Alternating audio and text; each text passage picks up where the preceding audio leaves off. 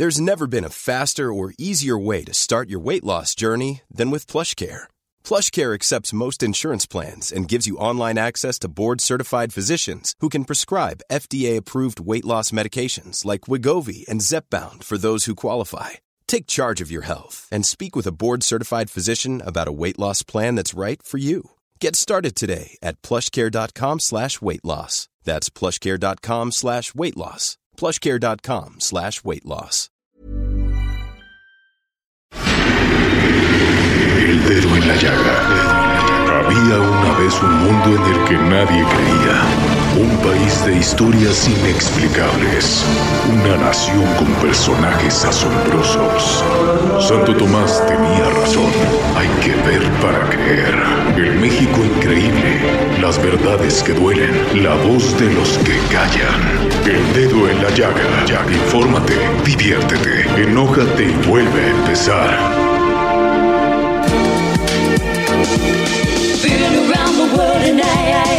I can't find my baby.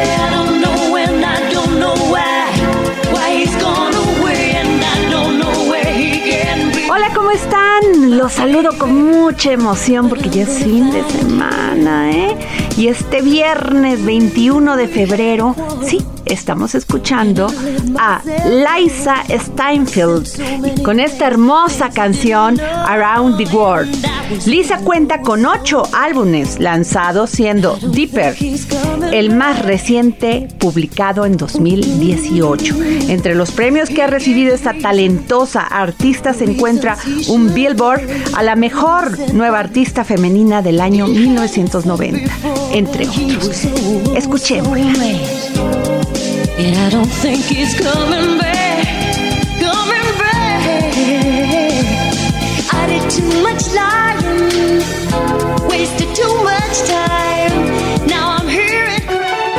El dedo en la llaga con Adriana Delgado.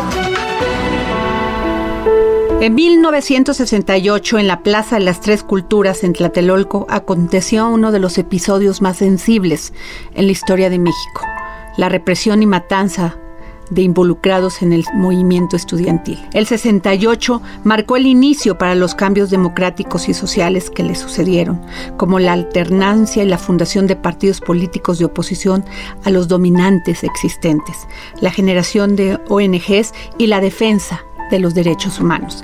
El movimiento estudiantil nos enseñó que debemos luchar por nuestros derechos, a favor de la justicia, de la libertad y la igualdad, siempre que la palabra represión no se haya borrado y persista en el contexto de México. Y hoy tengo el gran placer de recibir en los micrófonos del dedo en la llaga a dos mujeres impresionantes. Una de ellas, Ana Ignacia Rodríguez Márquez, conocida y como todos les decimos con cariño y respeto, la Nacha. Y tengo también a Susana Cato, quien hizo un libro maravilloso que se llama Ellas, las mujeres del 68. Susana Cato, prólogo de Elena Poniatowska. Muy buenas tardes, gracias por estar aquí, Susana Nacha. Ay, muy buenas tardes, hola. Este libro es una suma de invaluables testimonios, entrevistas con un abanico de mujeres que vivieron en carne propia o ajena a aquel brutal episodio, hace ya 51 años. Nacha, qué duro cuando te escucho, pero al mismo tiempo siento un gran respeto y admiración por ti. Pasaste muchos años en la cárcel solamente por manifestarte, por decir la verdad. Ese 68 te laceró el corazón. Sí, es una huella que ha quedado, pero como todo, ¿no? O sea, las huellas sirven para recordar. Un pueblo que no habla de la memoria, no la trabaja, repite las historias. Entonces, yo he continuado mi vida a lo largo de 51 años, desde que salí de la prisión, como una activista, hablando precisamente de lo que nos hicieron, de la situación que vivimos dentro del penal, porque aunque hubo compañeros que estuvieron en Lecumberri, una cárcel también muy tremenda, el Palacio Negro le decían, pues vivieron de diferente forma su prisión. Y creo que desde entonces y mucho antes, ancestralmente ya la la represión en contra de la mujer y la desigualdad que se manejaba y todo ha existido, ¿no? Se vio en la cárcel también. Pero te digo, eh, ahora estamos haciendo la actividad permanente de recordar este libro de la Susana Cato, que yo le digo así, la con cariño, como dice la Nacha. Es para mí muy importante y la acompaño a presentarlo. ¿Por qué? Porque ahí narra la historia de varias mujeres que no habían hablado. Y una de ellas, de verdad, mi, mis respetos para ella, se acaba de, de ir a las estrellas, como digo yo. Una gran pintora, la pintora guatemalteca Rina Lazo, que después de 51 años que no había hablado, habla en la presentación del libro de Cato en, en el Zócalo.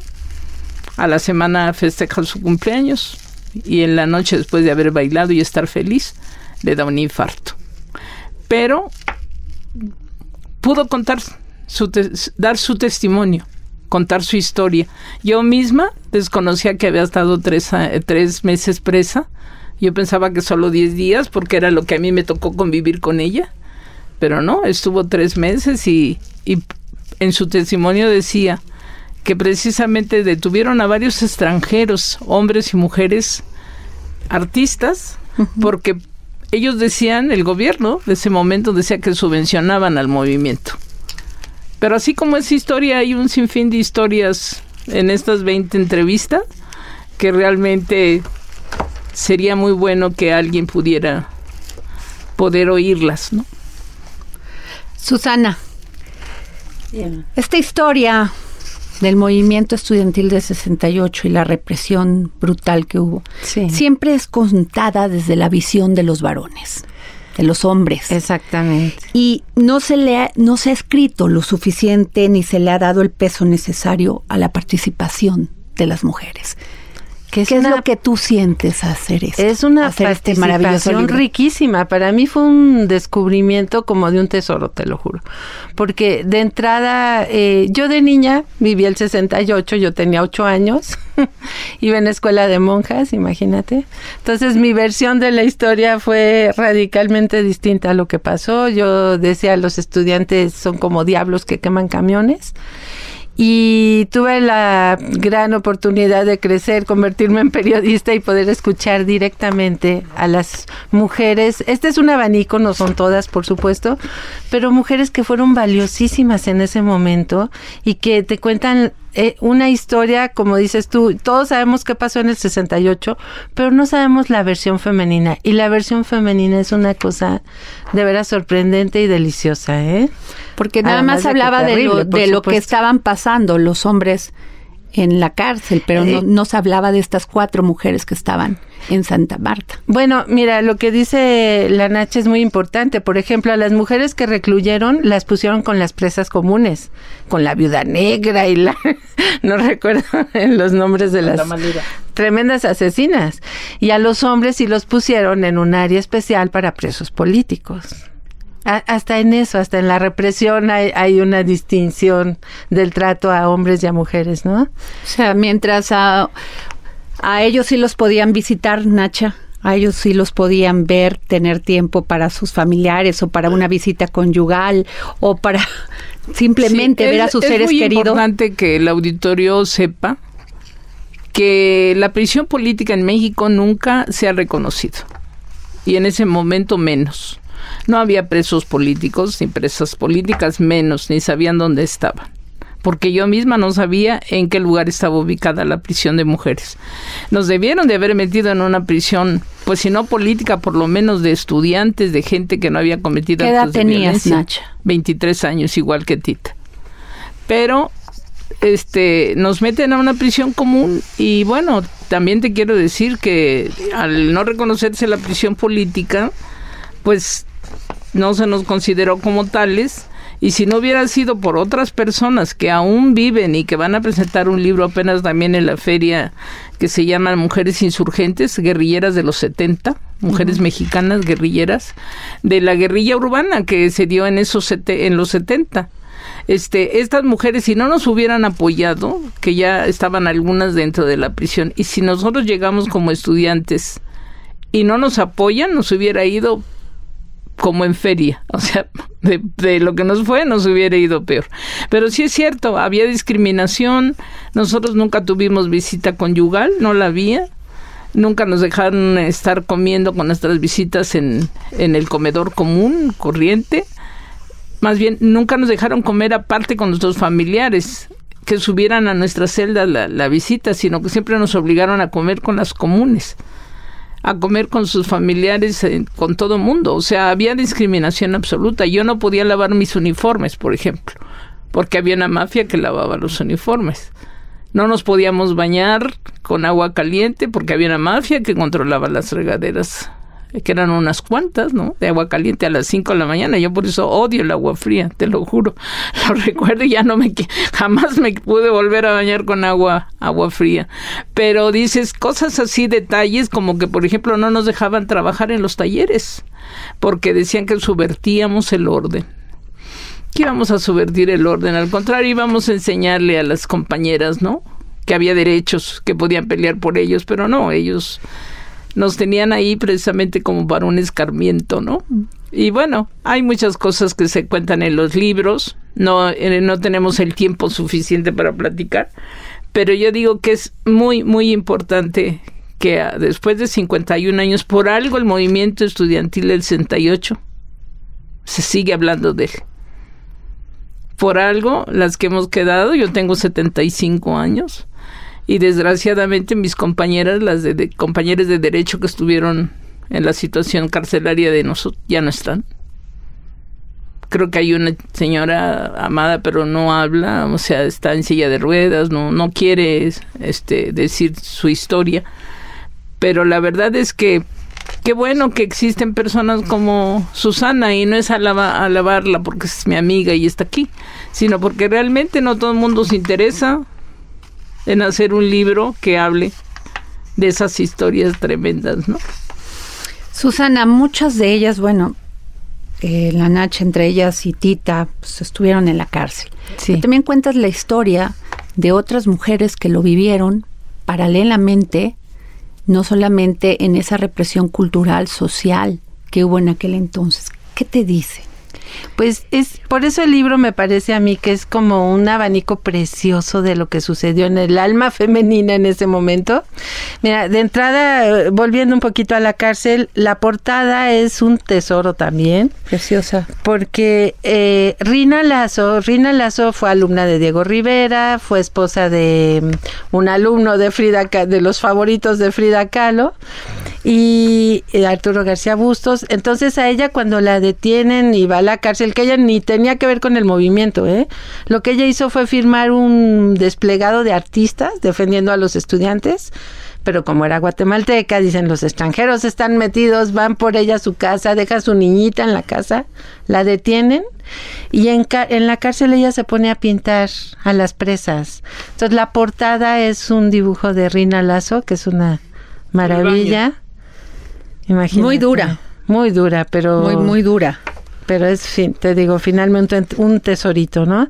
Y, y por otro lado, sí, quisimos hacer el, el libro tanto con la gente que estuvo directamente como y que representa el movimiento en su parte de veras más intensa, como la Nacha, por supuesto, este, hasta gente que le, que le fue tocando el, de alguna manera afectando la vida de lo femenino. Otra vez volvemos a eso, ¿no? Por ejemplo, hay, hay una chica que tiene ahorita su estética en Tlatelolco, frente a las escaleras donde fue la matanza.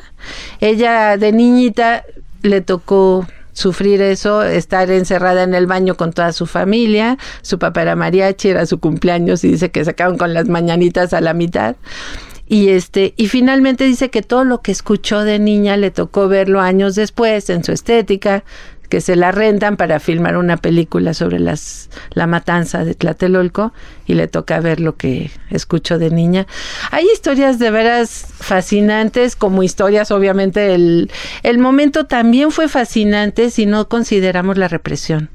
Eso lo dice también Elisa Ramírez. Elisa Ramírez eh, es un personajazo también. Ella es hija de Santiago Ramírez, que fue el que escribió el libro Psicoanálisis del Mexicano. Y ella tiene también una, un don de veras de psicoanalizar a nuestra sociedad increíble. Ella estaba en la lucha, pero desde antes, y cuenta todo el movimiento en su previo, no solo la represión. Hay que recordar muchas cosas. Hay que recordar una juventud vitalísima que ya quisiéramos ahorita. Ah. Hay que recordar como momentos, claro, en que hombres y mujeres luchaban Y era, juntos era un movimiento causa. mundial.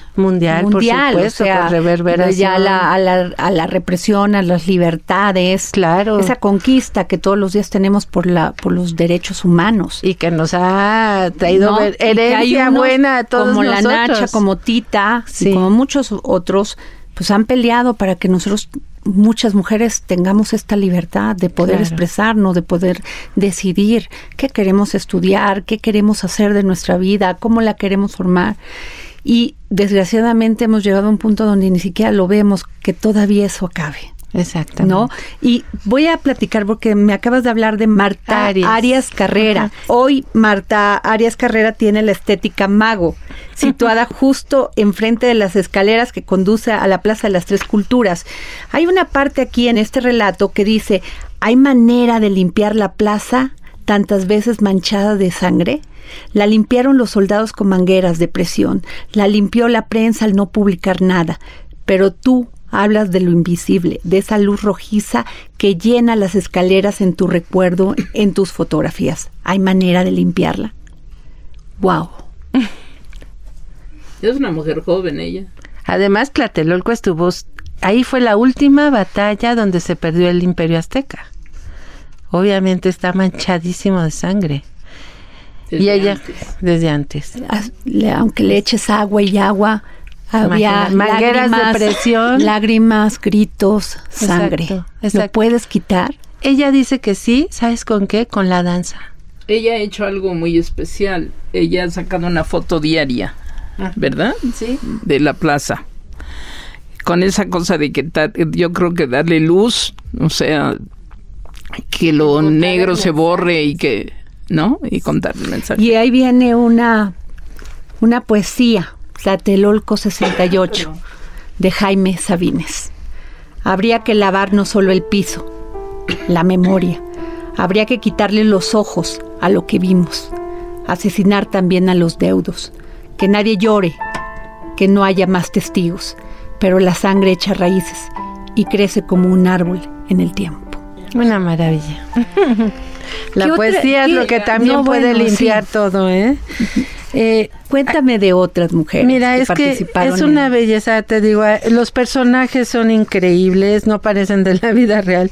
Está, bueno, está, empezamos con Judith Reyes, que ella fue una cantante que empezó siendo muy conocida en el cine comercial, con Jorge Negrete y demás, pero se de, de pronto un día hizo conciencia y decidió dedicarse a cantar para las luchas sociales y también por supuesto estuvo presa, detenida eh, y ella escribió la crónica, una canción que es una crónica perfecta sobre lo que pasó esa noche en Tlatelolco.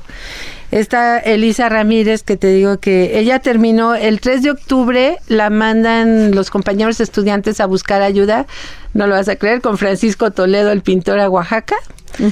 Ella va y se queda con él, y es la madre de sus hijos. Eh, está... Papalotes vuelan por Los papalotes vuelan. Está María Rojo, la actriz.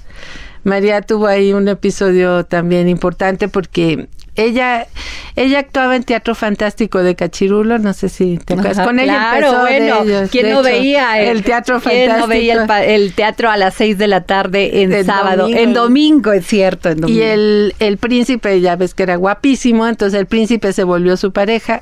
Los dos estudiaban teatro ya más vanguardia en, en Veracruz, en Jalapa, pero vinieron a acompañar a la hermana de María, que estudiaba filosofía, al, al meeting. Y estando ahí, eh, detienen a su... Ellos, ah, y ellos venían a actuar también a la Olimpiada Cultural.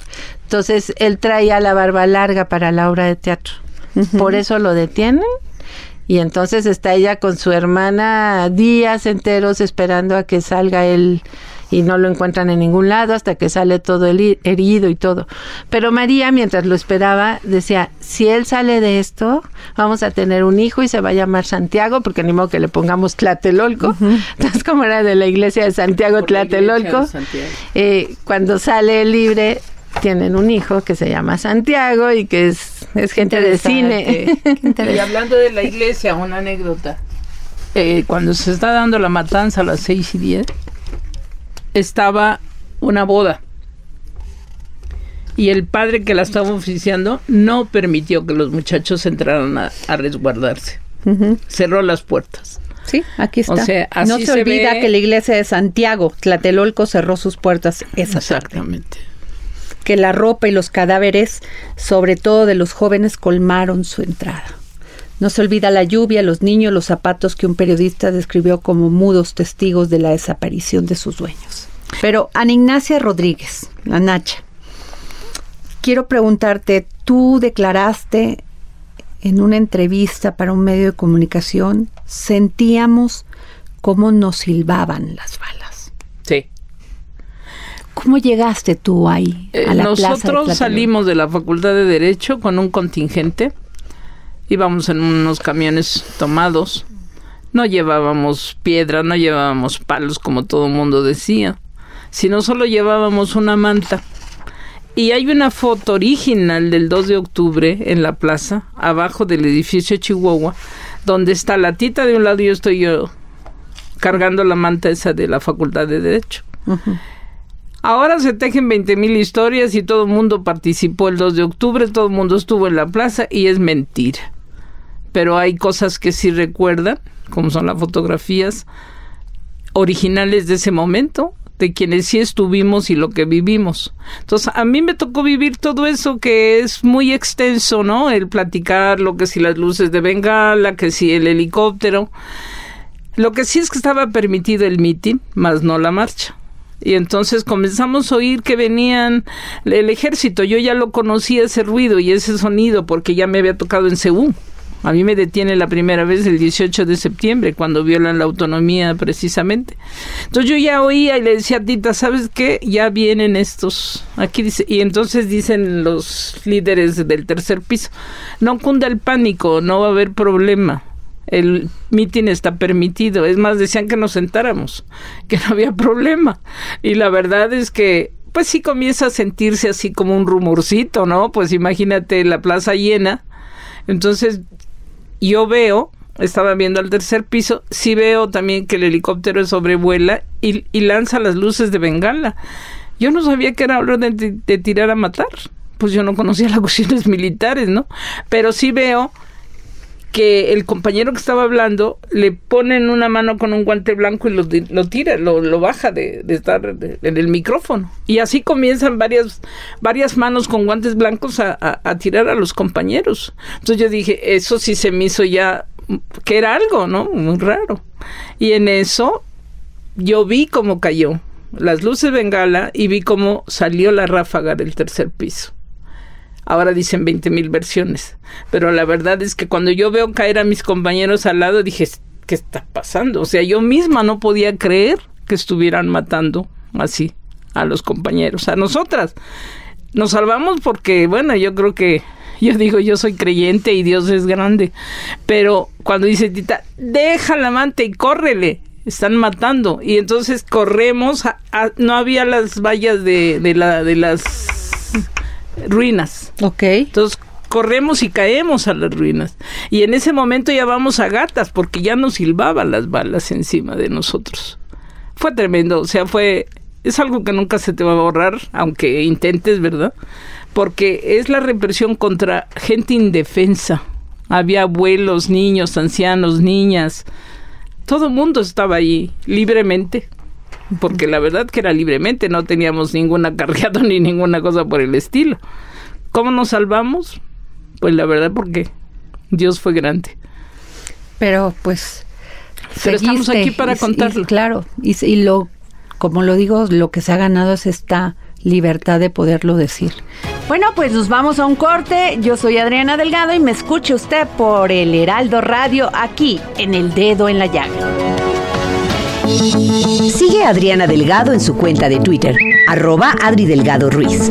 Además, te invitamos a enviar tus opiniones y comentarios en texto o por mensaje de audio a través del WhatsApp al 55 25 44 33 34. Y si quieres escuchar El Dedo en la Llaga del Heraldo Radio en cualquier momento y donde quiera que te encuentres, descarga el podcast disponible en Spotify y iTunes.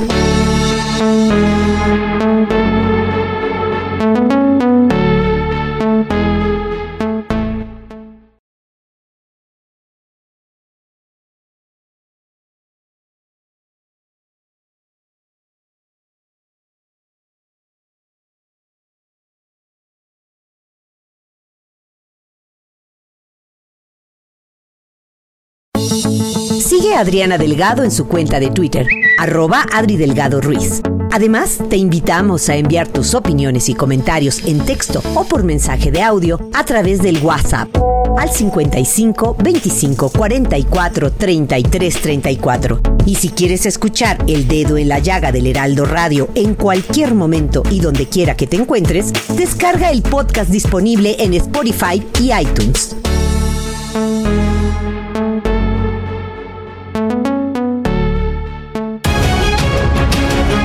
Regresamos de este corte. Yo soy Adriana Delgado. Nos escucha usted por el Heraldo Radio aquí en El Dedo en la Llaga.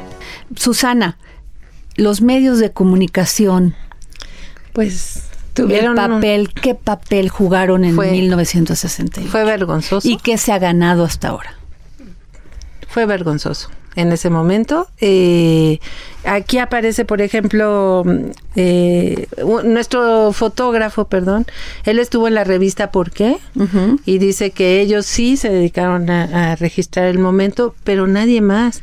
Julio Scherer dirigía Excelsior. En ex- imagínate, el gran Julio Scherer, yo lo amo a ese hombre, pero en ese momento Excelsior no sacó nada. Se- hubo una caricatura de mm, Abel Quesada, Abel Quesada. que era todo negro, escurriendo así como el luto. Eh, hubo algún eh, Rosario Castellanos escribía en ese Excelsior y ella también sí habló de Tlatelolco en ese momento. Este, ve, hablando de mujeres, la valentía. Este, pero fue un papel de veras vergonzoso. Silencio, eh, al- a- estaban todos clavados con las Olimpiadas, eh, trataron de ignorar el momento. Decían, revueltas de los estudiantes, algo así. No, nunca se habló de la matazón tremenda que hubo, que fue una masacre de veras Mucho. ¿Por qué siempre se ha hablado de que los jóvenes querían impedir la, que Las se llevara Olimpiadas. a cabo las Olimpiadas? Esto es cierto. Es que el gobierno siempre manejó un complot comunista. Yo nunca he sido comunista y lo digo públicamente. Yo voy constantemente a preparatorias, universidades, he salido fuera del país, doy mi testimonio y todo y he reconocido que jamás he sido comunista. Porque no lo soy y porque no me gusta mentir. Pero ellos sembraron esa historia. La primera vez que nos detienen éramos las 43 mujeres esas que están señaladas en el libro de la noche de Tlatelolco por Elena que había de todo, bailarinas francesas, eh, deportistas que vinieron a la Olimpiada y estaban practicando, estaba una señora mayor que era hermana de un primer ministro de la corte, o sea, agarraron parejo, los soldados no conocían a nadie, ni sabían quiénes eran líderes ni quiénes no. Sí, ellos recibieron la indicación de a, al que a todos los y que así es como me agarran a mí. No, yo venía de derecho y dije yo en la rectoría me voy a salvar. No, nada. Esos 43 fuimos las que salimos en todos los videos de las películas. Somos las 43 que estamos ahí enfrente de la rectoría y los compañeros preparatorianos tirados pecho a tierra con la vez de la victoria. O sea, inocentes, inocentemente nunca pensamos que nos fueran ni a detener ni nada. No, esa vez nos detienen y como ya estaban llenas las cárceles nos llevan a Lecumberri, la prisión de hombres. Yo estuve dos veces en prisión de hombres, que era Lecumberri. Estando ahí nos enfrentamos a como a 20 ministerios públicos y el que me toca a mí me dice, ¿cuántas veces has viajado a Cuba? ¿Cuántas veces a la Unión Soviética? ¿Cuántas veces a los países socialistas le digo nunca más que a Cuba? ¿Y por qué recibes el boletín de la URSS? Porque todo el mundo lo recibía en ese instante. Todo el mundo recibía el boletín de la URSS. ¿Por qué leer a Marx y a Lenin, todos esos libros rojos? Porque yo estudio Derecho y en la carrera, en mi materia de Economía me piden que lea yo el Capital y estos libros. Pero cosas así, que desde el principio dijeron, oiga, yo voy mucho a los Estados Unidos porque tengo un medio hermano en Houston. No, eso no cuenta. Países, países rojos, comunistas. O sea, desde ahí comenzaron a manejar que nosotros éramos comunistas. El complot lo hicieron ellos, no nosotros.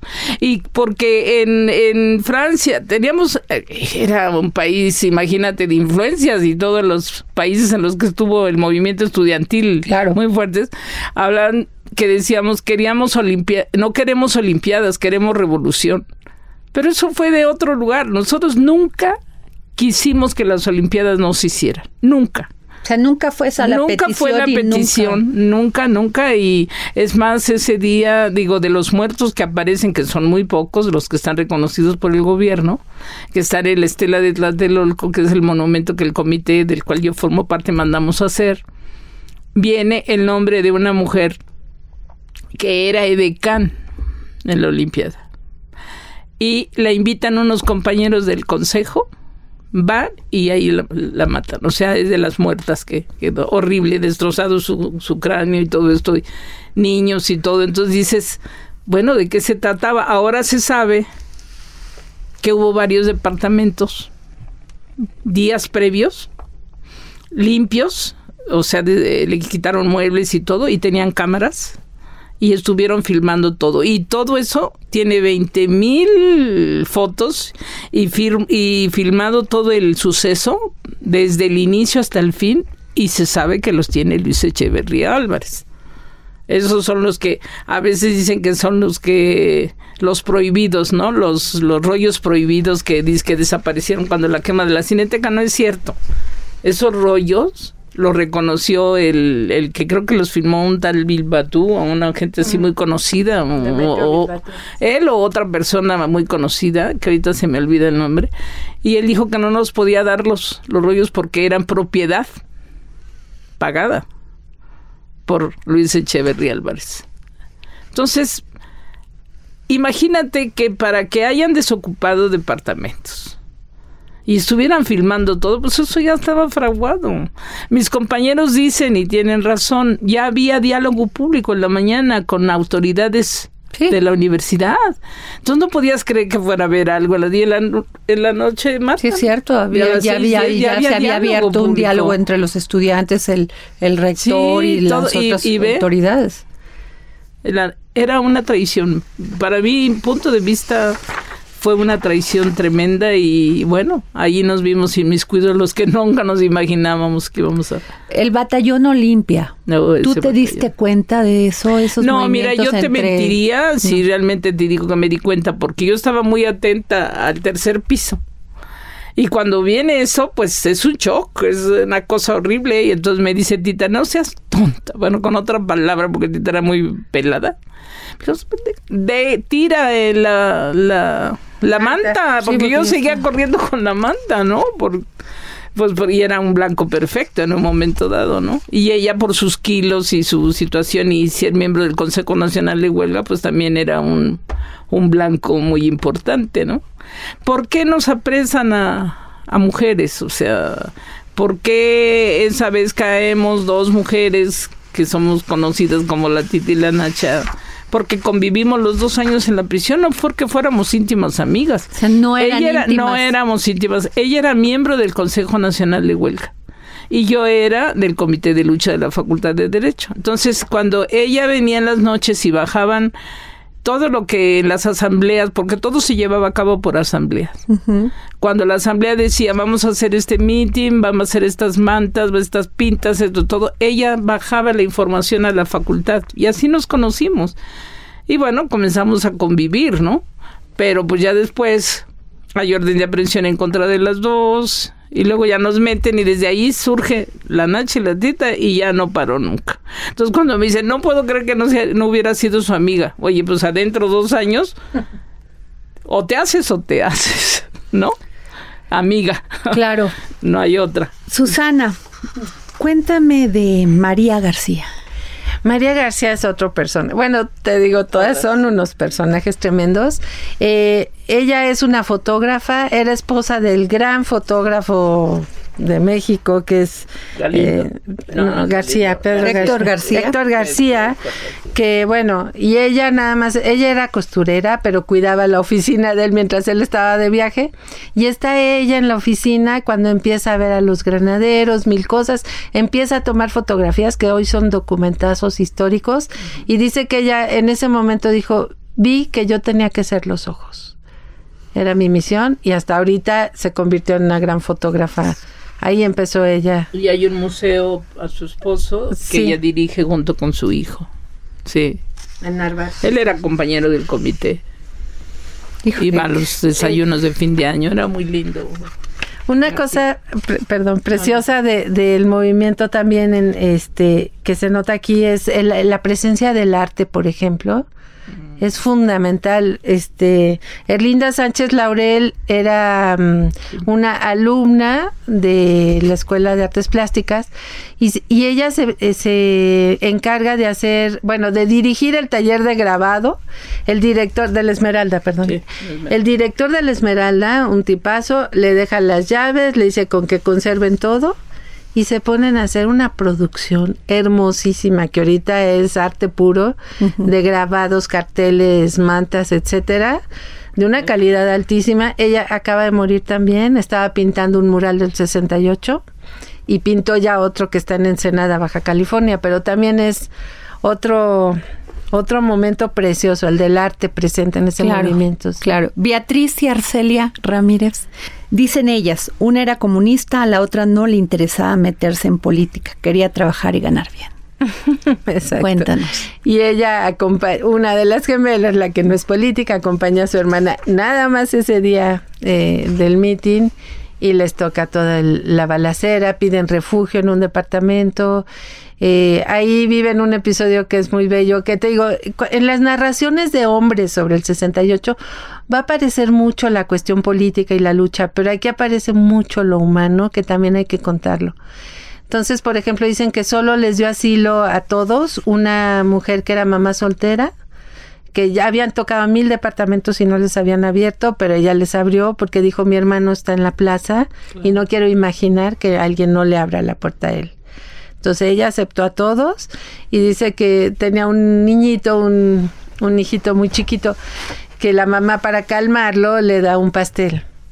Y que el niñito se espera que la mamá no vea para irles a dar a ellas el pastel. hay hay detalles humanos que enriquecen muchísimo esta historia. Nacha, eh, empieza esta, estos tiros, estos, estas balas. Sí.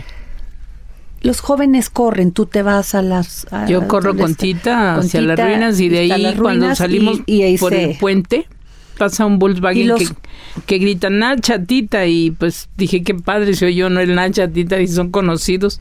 Nos metemos con ellos pero después eh, eh, Tita dice tengo unos papeles muy importantes en mi era un bolcho el que ella usaba siempre imagínate era tremendamente fuerte pero su bolchito no lo dejaba.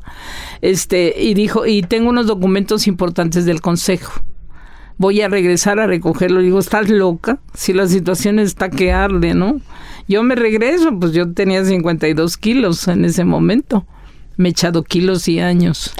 Pero la tita ya los tenía, tita tenía 90 cuando entró a la prisión. Era una mujer muy fuerte y había participado en el movimiento de los maestros. Yo a donde voy digo que siempre va conmigo porque desgraciadamente se fue hace 20 años, muy joven, tiene un hijo, abogado también en Colima.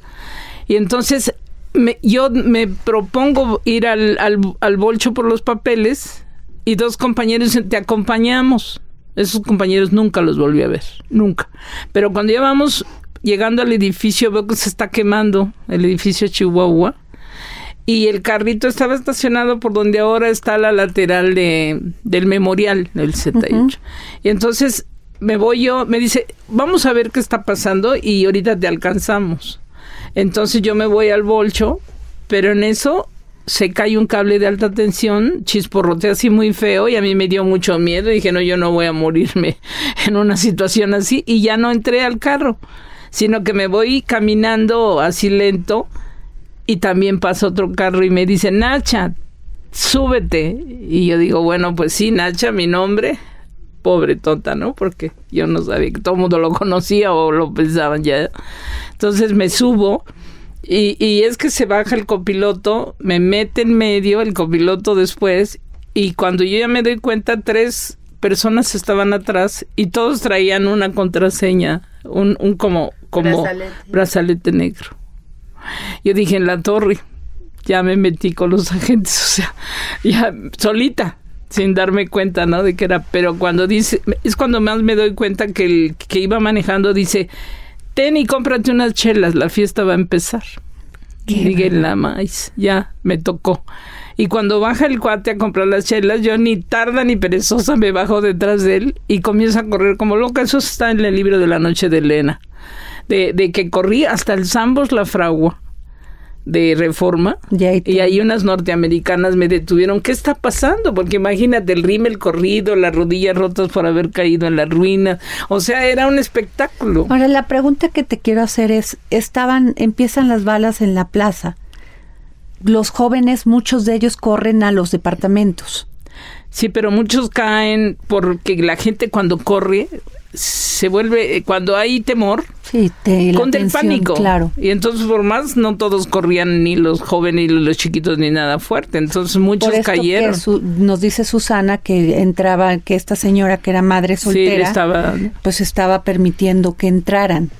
Se dispersaron. Y una de las fotos del libro de Elena está llena de zapatos y calcetas, todo eso, porque fue en la corredera que mucha gente cayó así, ¿no? Fíjate, aquí tú hablas de estas, de estas gemelas, de Beatriz y Arcelia Ramírez, y dice una de ellas, miré a los ojos al soldado y me di cuenta que era joven, como yo, y traía los ojos inyectados, rojos.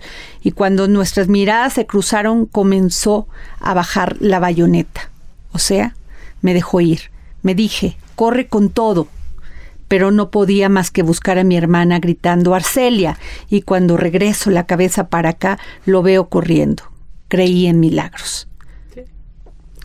Fíjate que ahí también muchos soldados desempeñaron un buen papel. A María Rojo la protegió un soldado. To- porque todo se ini- digo, hubo de todo, por supuesto, pero todo se inicia con, con una trampa de Luis Echeverría, la Brigada Blanca. Entonces, cuando están hablando en el tercer piso los oradores estudiantiles, ahí se cuelan unos hombres de guante blanco Sí, en el techo del edificio Chihuahua y son los que inician la balacera hacia abajo, hacia la gente. Entonces, lo- arriba. Ajá. Entonces los soldados están apenas llegando. Hay una grabación de cine que, que marca ese instante. O sea, los soldados cuando escuchan balas empiezan a entrar. Entonces no fue el ejército quien inició la balacera. Fue la trampa de la Brigada Blanca Sí. que parecían estudiantes disparándole a la gente. Y entonces lo que hizo primero el ejército fue proteger a la gente. Sí, in- En el primer momento. Incluso en otra de las, Sí, de ya las- después. de las, pues, de las versiones que hay, dicen que se disparó primero de arriba, Sí. abajo y que empezaron a caer. Este, Sí. Inclusive el primer, el primer muerto es un soldado. Sí. es, ¿no? Bueno, y es que finalmente Nacha y Susana, ¿qué se ha ganado después de esto? En conquistas, porque yo creo que también que hemos ganado, esa es mi opinión, libertad. Mucha No, libertad, es o sea, fue un movimiento, exacto. Hablando. ¿Qué se ha ganado Antes no para se ti? daba eso. ¿Qué se ha ganado para ti? Bueno, mu- muchas cosas. Hay gente que, que dice que el 68 no ganó nada, ¿verdad? Pero yo pienso que tan ganó que te cumplimos el 50 aniversario y fue una marcha gigantesca como pocas veces, sin acarreo. Ahora es la marcha de todas las causas, porque ahorita no nada más tenemos el, el, el que se castiga a los responsables del 68, tenemos 20 mil problemas que se han dado, pero sobre todo se han dado masacres, ¿no? Tremendas, que no se ha hecho justicia. Y ahora que me dices de los 43, que no son los únicos, Exacto. que son miles, pero que son el grupo que, que más re- ha representado por la hazaña y la crueldad de desaparición, ¿no? Y ahora las mujeres, y ahora los casos que estamos viendo de niñas y de todo mundo padeciendo un, un clima de violencia, un clima de desigualdad tremendo y sí se ha ganado ciertas libertades en el aspecto de la expresión, puesto que yo me expreso diario, de diferentes formas y en diferentes espacios. Pero también se han perdido muchos derechos que en un momento dado no hemos logrado mantener. ¿Por qué? Por la misma situación hay que reconocer, hay un fantasma muy negro ahora, que es en ese entonces no estaba y todo el mundo lo conoce como narcotráfico. Hay compañeros luchadores que mueren en condiciones verdaderamente deprimentes. ¿Por qué? Porque no nos acercamos a Echeverría, porque no nos hicimos aperturos, por lo que quieras. De Hay gente que trabaja en el gobierno muchos desde de hace muchos años. Muchos de esos luchadores, Susana, eh, Nacha, inclusive trabajaron para Echeverría después de esto. trabajan para el Así gobierno actualmente. Hay gente En que ha permanecido momento. con el hueso todo Claro. el tiempo. Susana, ¿qué hemos ganado después del 68? Bueno, de entrada usar minifalda fue parte de la lucha, ¿eh? Ahí las chicas salir con minifalda ya era un paso adelante, ¿no? Usar pantalón, Usar pantalón. los hombres Pero- largo. Yo, yo sí creo que libertades sexuales también, ¿no? muchas Ganamos libertades sexuales. Es que fue, fue un año precioso en el despertar eh, existencial. existencial. Ajá, no solo político. Entonces, eso fue bonito. movimiento equilibrio. hippie, Claro. El verdadero movimiento hippie. Estaba la revolución cubana. Estaba el adorado Ernesto Che Guevara. Estaban la guerra de Vietnam. Había por eso. Es que todas esas fueron influencias. Claro que sí, pero no nada más en México, en el mundo entero. No podemos desconocer que este movimiento fue en el mundo entero. Y entonces hubo un movimiento cultural muy fuerte. Tú, tú vas y ves las exposiciones y hay música, Les- canto. Les quiero preguntar una cosa. En estos movimientos que ha existido últimamente con las mujeres en una demanda este que me parece vital, que es el tema que paren la violencia contra las mujeres y en otros movimientos se ha hablado, inclusive el presidente de la República ha hablado de que hay infiltrados. ¿Ustedes creen que en el 68 hubo infiltrados para descomponer todo el momento, todo ese movimiento de lucha? En todos los movimientos hay infiltración. En todos los movimientos. No podemos decir que somos limpios, incólumes y que los que. Pero yo, yo, sobreviviente, y mis compañeros, los que seguimos en la lucha, te podemos decir que si nos llevaron a querer tentarnos en alguna situación, cuando tú tienes un ideal y luchas por él y realmente crees en él, no te dejas infiltrar por nada. Sí hay compañeros que se vendieron, sí hay compañeras también, pero son ellos. También habemos gente sana, honesta, que perdió años de vida, porque no necesitamos perder la vida, perdimos años de vida, ¿no? El estar encerrados en un lugar como esos. ¿Quién te recupera un segundo de tu vida? Nadie. Desde mi punto de vista personal. No sé qué. La Susana, es más joven. A ver qué te dice y cómo lo ve ella. No, yo, yo lo que creo es que, por supuesto, hay infiltrados en todas partes, pero que también hay una fuerza política que está atendiendo a una exigencia social urgente, urgente. Pues muchas gracias, Nacha. A mí me Muchas- gustaría nada más por favor, decir por algo favor. muy sencillo y muy sin, sen- sentido. Mi libro que se llama Cartas de Libertad se hizo para el 50 aniversario. Yo no narro aquí mi historia, ni mis memorias, ni nada, porque ellas están muy conocidas en todas las redes. Sino que me encontré a los 49 años unas cartas de los compañeros conocidos por nosotros como presos políticos que nos escribieron a cárcel de mujeres como compañeros solidarios, porque no todos se olvidaban de nosotros, ¿verdad? Pero esas cartas demuestran el valor humano de los hombres, o sea, no nada más, sabes que yo conozco gente que es ultra, no sé qué, que dice, no, los hombres nada, ¿no? Le digo, discúlpame, yo no podría decir eso, ¿no? Porque la verdad, yo he sido muy, muy apoyada por, por los hombres en general, ¿no? Pero a lo que yo me refiero es que estas cartas son de personajes que hablan no nada más de política, hablan de amor, hablan de amistad, de un amor solidario hacia, hacia la gente que padece la prisión. Pues estos dos grandes libros, Ellas, las mujeres del 68 por Susana Cato, con un prólogo de Elena Poniatowska y Cartas de Libertad por Ana Ignacia Rodríguez Márquez, que todos le llamamos con cariño la Nacha. Muchas gracias. Quisiera A ver, ¿quieres- terminar yo con la entrevista que me hizo Susana. Ajá. que le da mucho gusto el siempre me lo repite y ahora ya lo estoy entendiendo lo, lo que yo pongo como título de mi entrevista no me arrepiento de nada. Volverías a vivir lo mismo. solo una cosa no el daño que le hice sin querer a mi madre. Pero de ahí en fuera todo. Pero me dicen apréndete la canción es de una francesa no De. De- de- de- de- de- ajá, dice porque la verdad eso de que y el otro día un hombre me bromeaba me dice ay cómo que no te arrepientes de nada le digo sí no me arrepiento de nada lo volvería a vivir igual porque no nada más fue dolor no nada más fue represión también hubo un movimiento bello lúdico hermoso por lo cual yo mis hijas tienen el nombre que llevan. Y agradezco a la vida el estar presente aquí.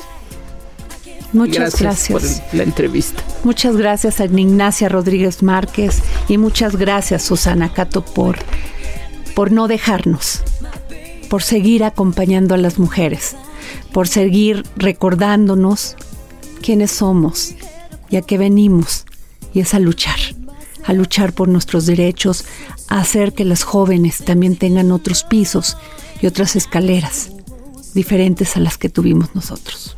Muchísimas gracias. gracias a ti Muy amable. Y todo lo bueno, pues tiene que terminar. Los espero el próximo lunes aquí en este su programa favorito y como siempre les digo muchísimas gracias por dejarme entrar en su vida, en su casa y en su corazón. Muchísimas gracias.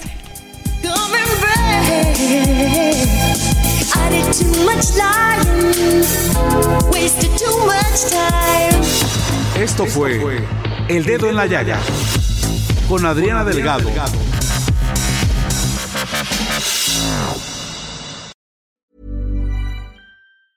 Planning for your next trip? Elevate your travel style with Quince. Quince has all the jet setting essentials you'll want for your next getaway, like European linen, premium luggage options, buttery soft Italian leather bags, and so much more. And is all priced at 50 to 80% less than similar brands. Plus, Quince only works with factories that use safe and ethical manufacturing practices. Pack your bags with high-quality essentials you'll be wearing for vacations to come with Quince. Go to quince.com slash pack for free shipping and 365-day returns.